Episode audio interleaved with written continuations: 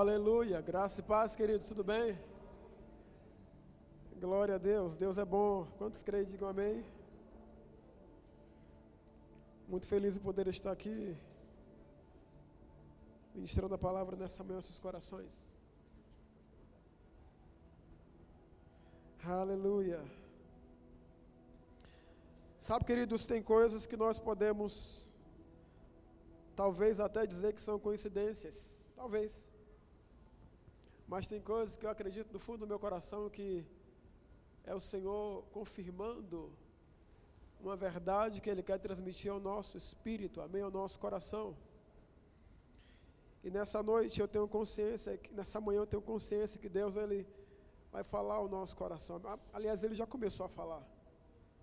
Quantos creem, digo amém. Eu peço que você nessa hora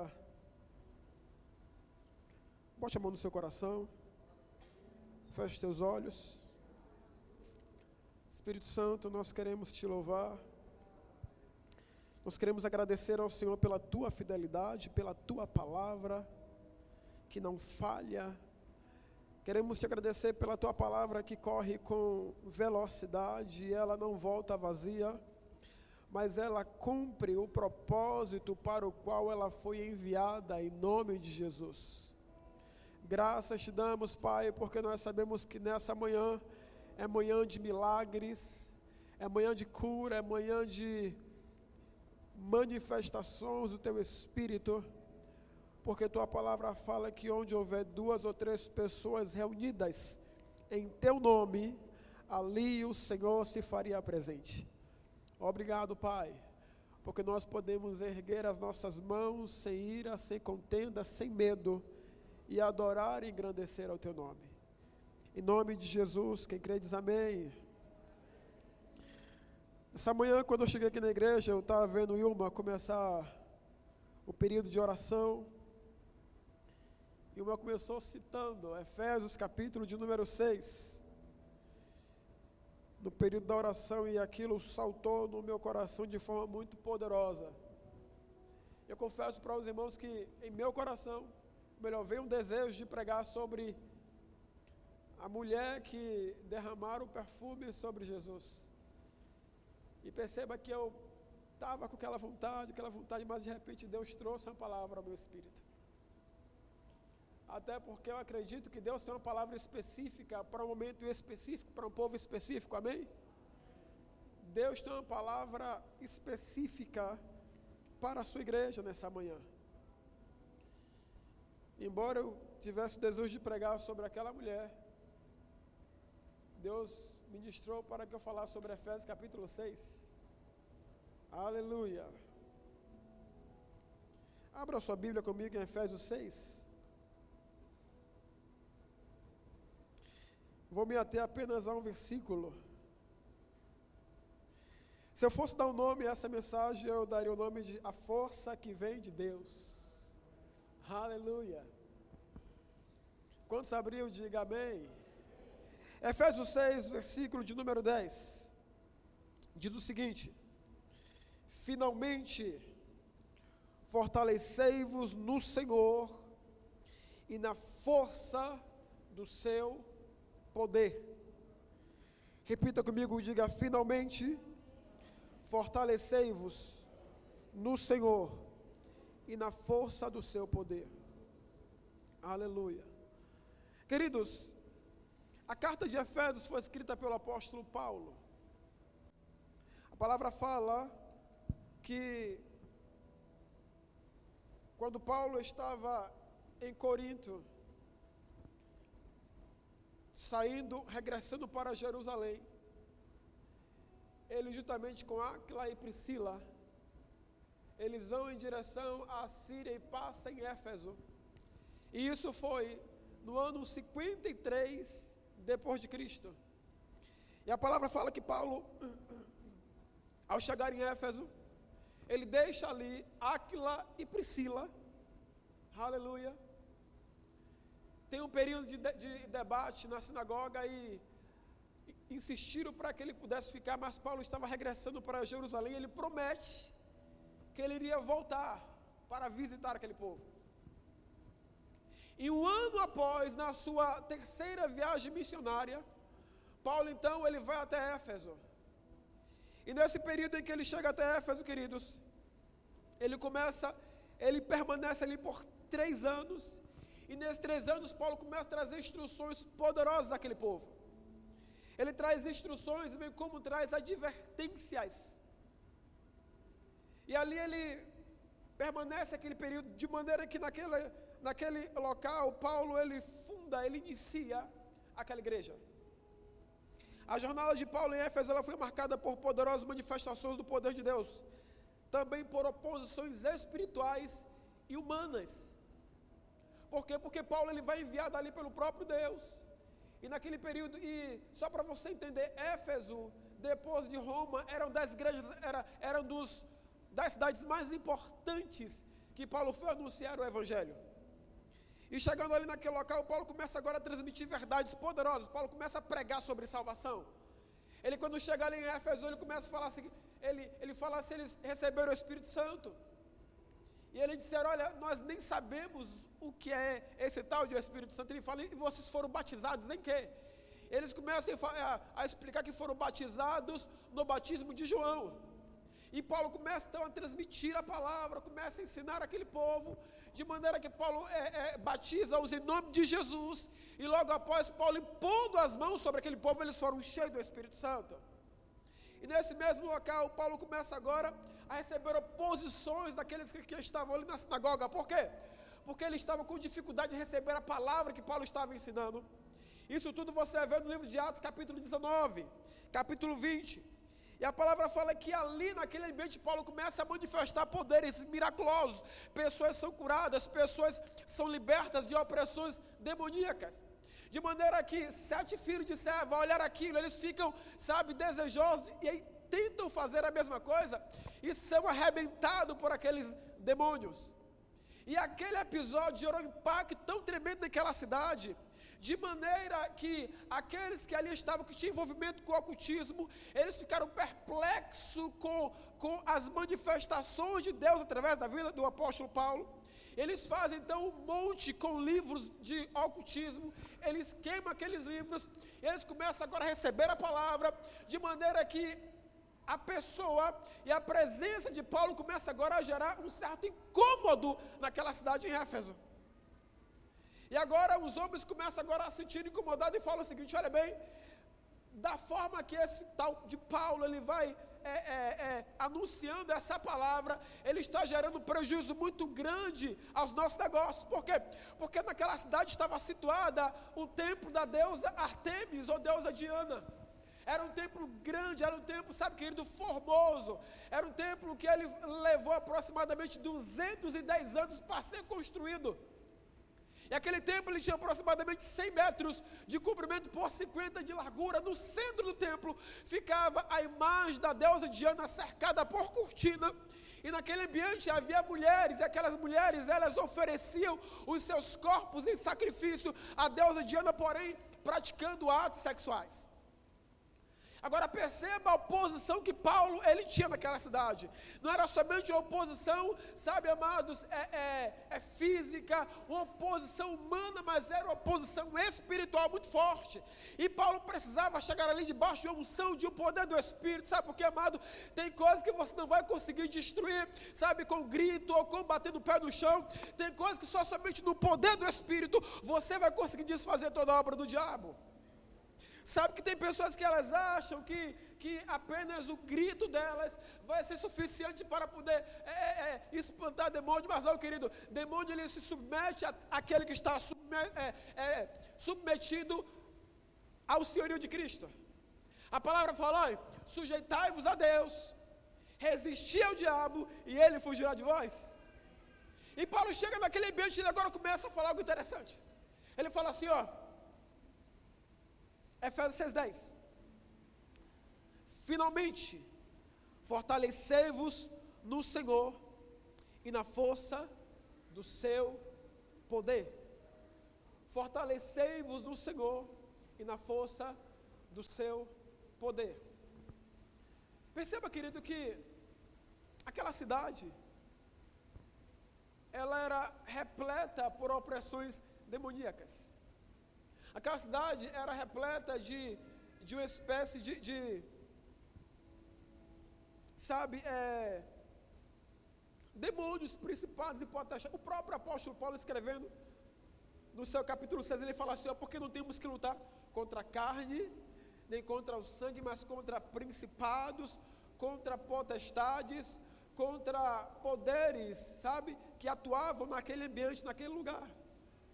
E Paulo começa agora a descrever a importância dos irmãos se revestirem da armadura. Agora perceba que aquela cidade também, ela, ela, ela, ela, ela gerava uma espécie de orgulho no coração daquele povo. Por quê? Porque era uma cidade próspera, era uma cidade portuária, era uma cidade, sabe, querido, é, onde o próprio templo, a Deus Diana, gerava muitos recursos aquele ambiente. Era uma cidade muito bem desenvolvida, próximo, sabe, a caminho do mar Egeu. Era uma cidade que as pessoas tinham um certo orgulho, e Paulo chega ali agora, para poder começar a transformar a realidade daquele ambiente. E perceba que Paulo começa agora a falar sobre as armaduras. Ele fala sobre o capacete da salvação, ele fala sobre a espada do Espírito, ele fala sobre o cinturão. O cinturão era um dos, era um dos itens da armadura que servia para segurar outros tipos de, de, de arma, isso falando em um contexto dos soldados romanos.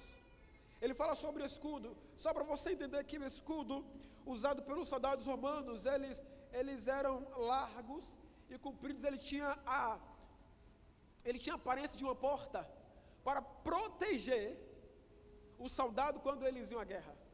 E Paulo fala agora sobre o escudo da fé. Ou seja, quando nós andamos em fé, nós estamos completamente seguros, estamos completamente guardados.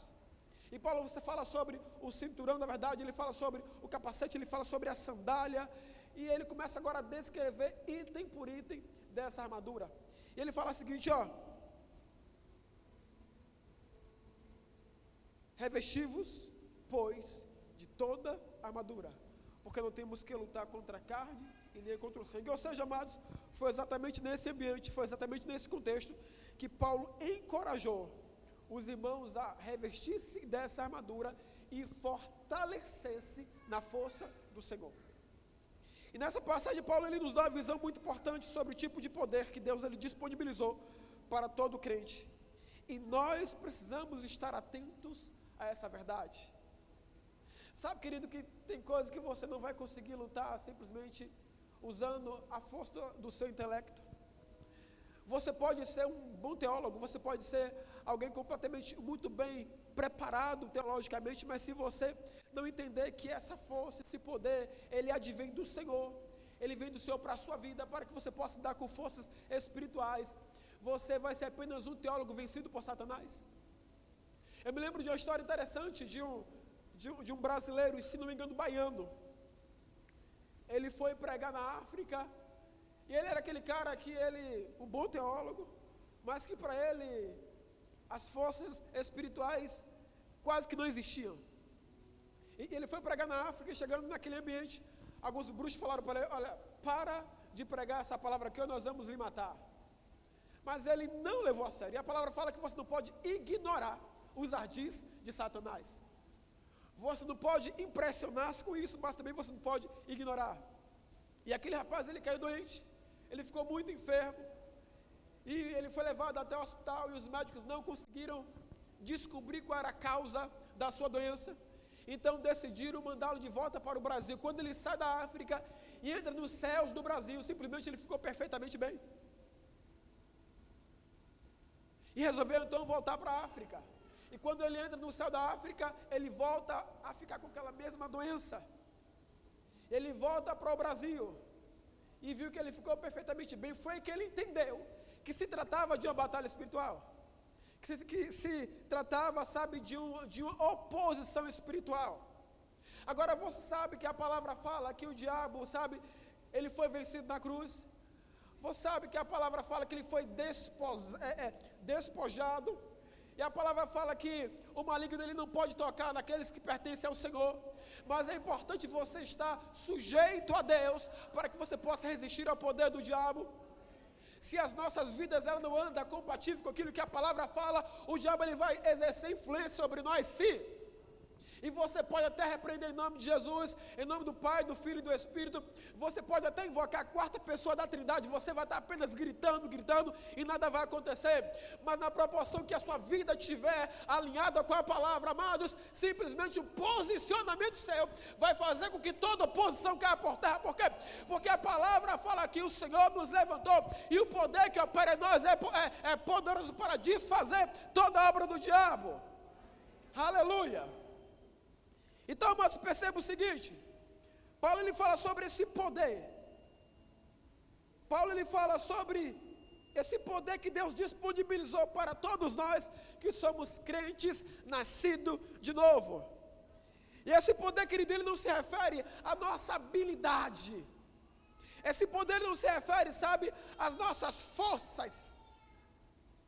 No próprio contexto, Paulo começa a descrever que se trata de um poder e uma habilidade liberada por Deus para lidar com oposição que é espiritual.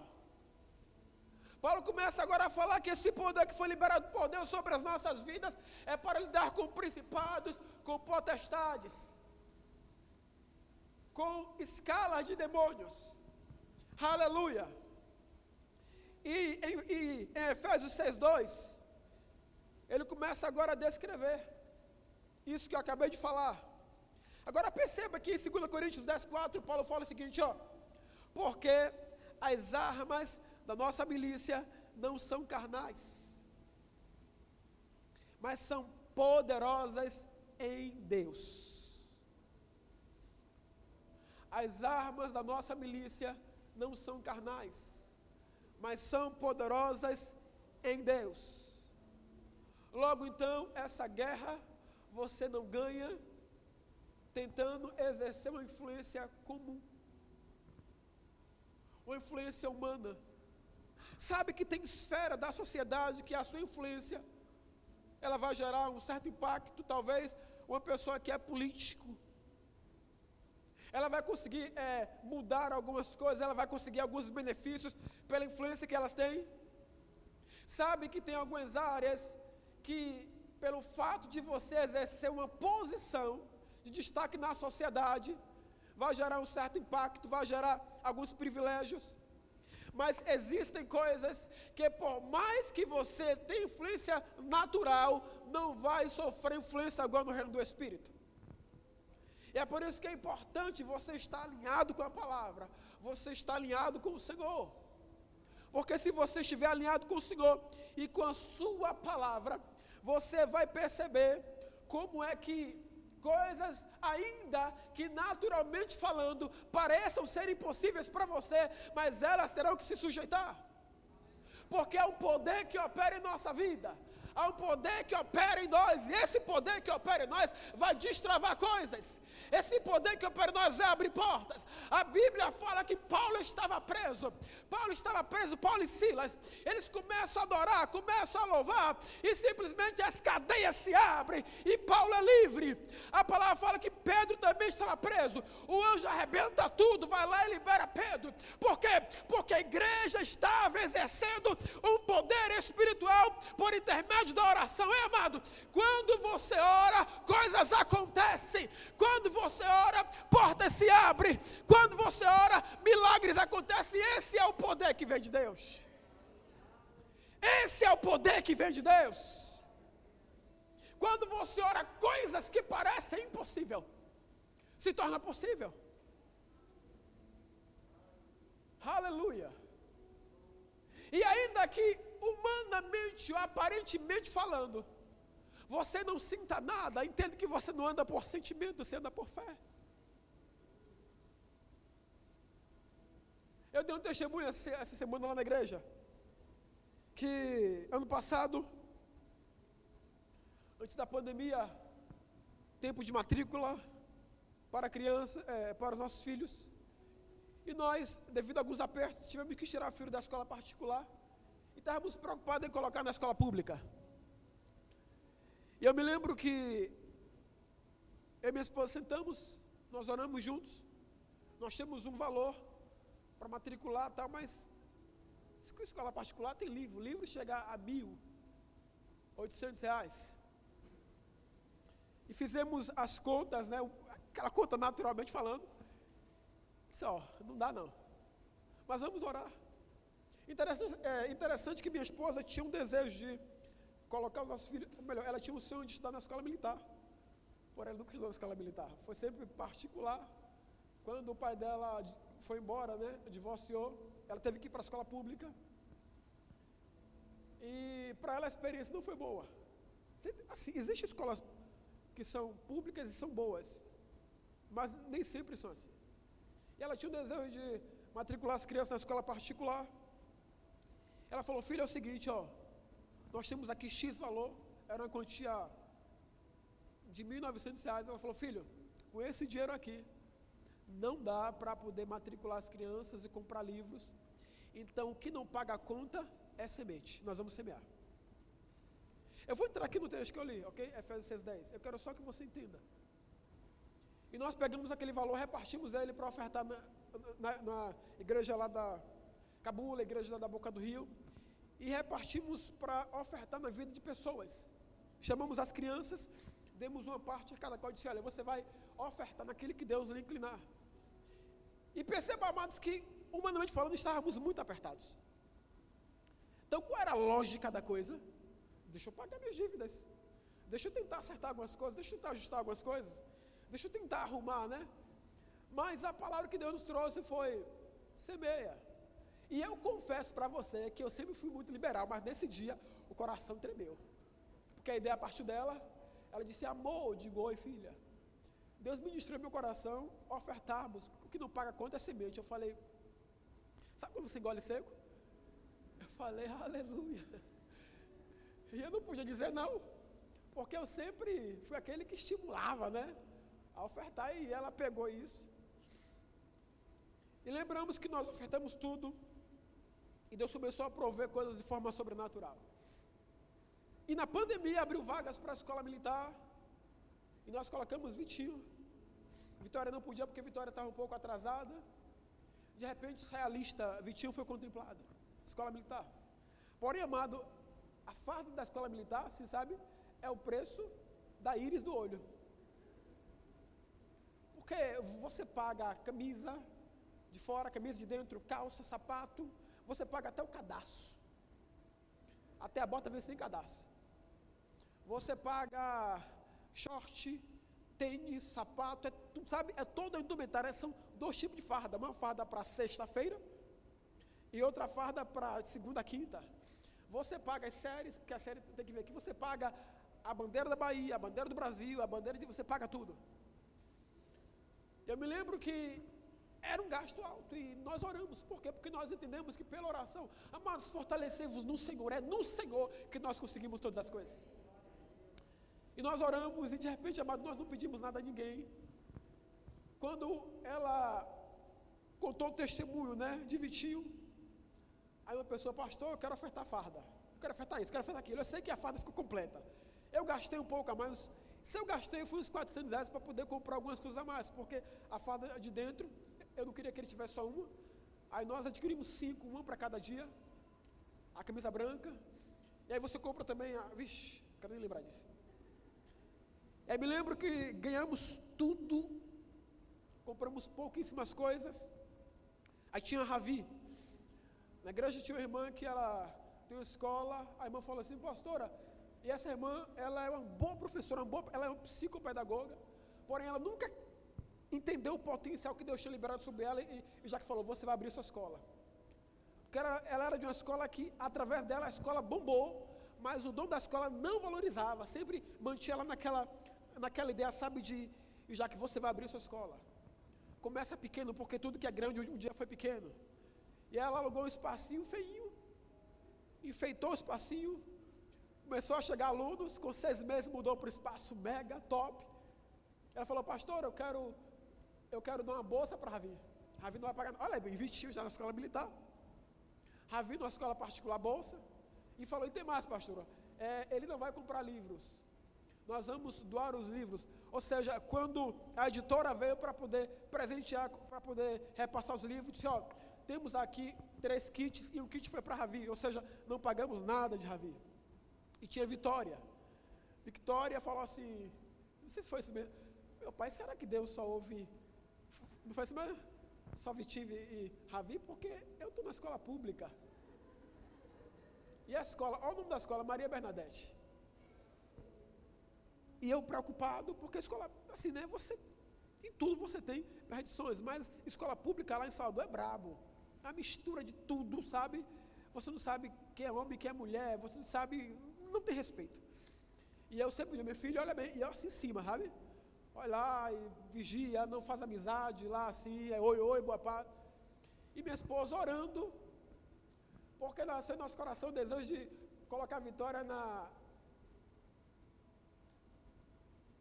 Dom Bosco, escola Salesiano Dom Bosco. A mensalidade é duas, duas mil é fumaça. E Vitória começou na escola pública, né?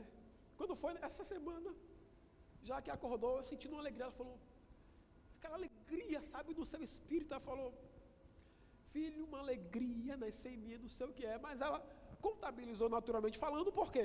Porque ela já tinha sentido essa alegria outras vezes e nada aconteceu. Mas naquele dia ela percebeu que essa alegria era diferente. E daqui a pouco a gente recebe a escola uma, uma ligação do salesiano. Mãe, você poderia vir aqui na escola? Porque nós queremos falar com a senhora. E traga toda a documentação de Vitória. Amados, a escola top das galáxias top, sabe? Aquela escola, sabe? E, e aí pergunta, como é? Amado, é graça. Graça é o seguinte, os outros pagam e você desfruta. E aí chegamos lá na escola Dom Bosco, sabe? Sentamos lá, o, o, o, o coordenador super educado, tratou minha filha assim como se fosse uma princesa né, da, da, do planeta de Marte sabe? E tal, aquela coisa, aquele cuidado, aquela educação, não, e pá, pá, pá. Disse, olha mãe, eu já fui diretor de escola pública, e no que depender de nós, sua filha vai estourar, que depende, se a escola tem laboratório de, de, é, de ciência, tem, e ela é autônoma, disse, olha, queremos sua filha também, sabe aonde? Queremos sua filha no vôlei, sabe? A escola é bem preparada. Agora, o que foi que nós entendemos, amado? O que é isso? Fruto de entendermos que a nossa força vem do Senhor. Agora entenda o seguinte: essa palavra de Efésios 10, fortalecer-vos na força do Senhor, essa palavra fortalecer é usada no texto. Ela vem da palavra grega edunemão, que significa um poder cujo propósito é infundir em um crente uma dose excessiva de força interior. Ou seja, é um poder cujo propósito é derramar em um crente uma dose excessiva de uma força interior. E essa força, amados, ela é tão poderosa que ela consegue suportar qualquer ataque e opor-se a qualquer força. Você entende que não é força que vem de você mesmo? Você entende que não é habilidade sua? Toda a capacidade que vem sobre nós, ela é oriunda do Senhor. O próprio Paulo escreve em Filipenses: alegrai-vos sempre no Senhor. Outra vez vos digo, alegrai-vos. Sabe por quê? Porque existe uma alegria pessoal, mas a alegria pessoal, ela se desmancha quando o problema aparece. Mas a alegria que vem do Senhor, ela se mantém firme e forte. Por quê? Porque ela anda debaixo de uma palavra. A mesma coisa. Existe uma força natural. Existe uma capacidade natural. Mas a força natural se esgota, por quê? Porque tem momentos que nós não conseguimos ultrapassar aquele muro. Mas a força que vem do Senhor, ela nos habilita para vivermos coisas impossíveis em Deus. É do namoro. Habilidade. E sabe, deixa eu ler algo para você. Um estudo feito por historiadores trouxe a conclusão que tal palavra era usada para refletir um poder sobrenatural. Usada pelos gregos, olha bem, pelos gregos, para denotar indivíduos especiais, tais como Hércules, que havia sido escolhido a dedo pelos deuses e de maneira sobrenatural foi investido de força sobre-humana para realizar uma tarefa sobre-humana. Agora Paulo pega essa palavra em Dunemão, ok? Para nos dizer que Deus disponibilizou esse tipo de força sobre todo aquele que crê em Jesus. Paulo usa essa palavra usada pelos gregos, que dizia essa palavra denota a ideia de um poder dado pelos deuses, aquelas, aqueles indivíduos da mitologia grega, ok? Para capacitá-lo com a força extra-humana, para realizar coisas. Aí Paulo pega essa mesma palavra e diz: Olha, você que nasceu de novo, existe um poder e uma força extra-humana. Não provém de você.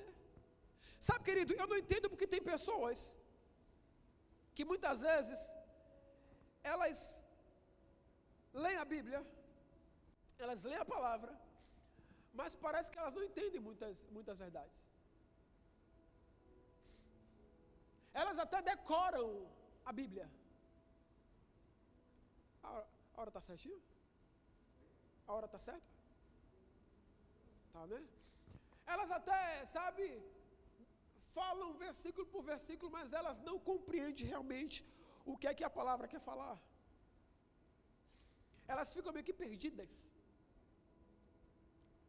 Eu me lembro, obrigado, querida. Eu me lembro de uma história que o reverendo Kenneth Reagan, ele estava pregando numa conferência de milagres e tinha uma mulher, essa mulher era cadeirante e ela queria ser curada. Aí ele falou assim: A senhora quer o que? Ela disse: Eu quero ser curada.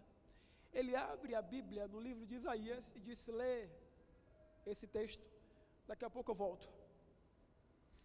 A mulher leu, leu, e daqui a pouco ele volta. E aí, você entendeu o quê?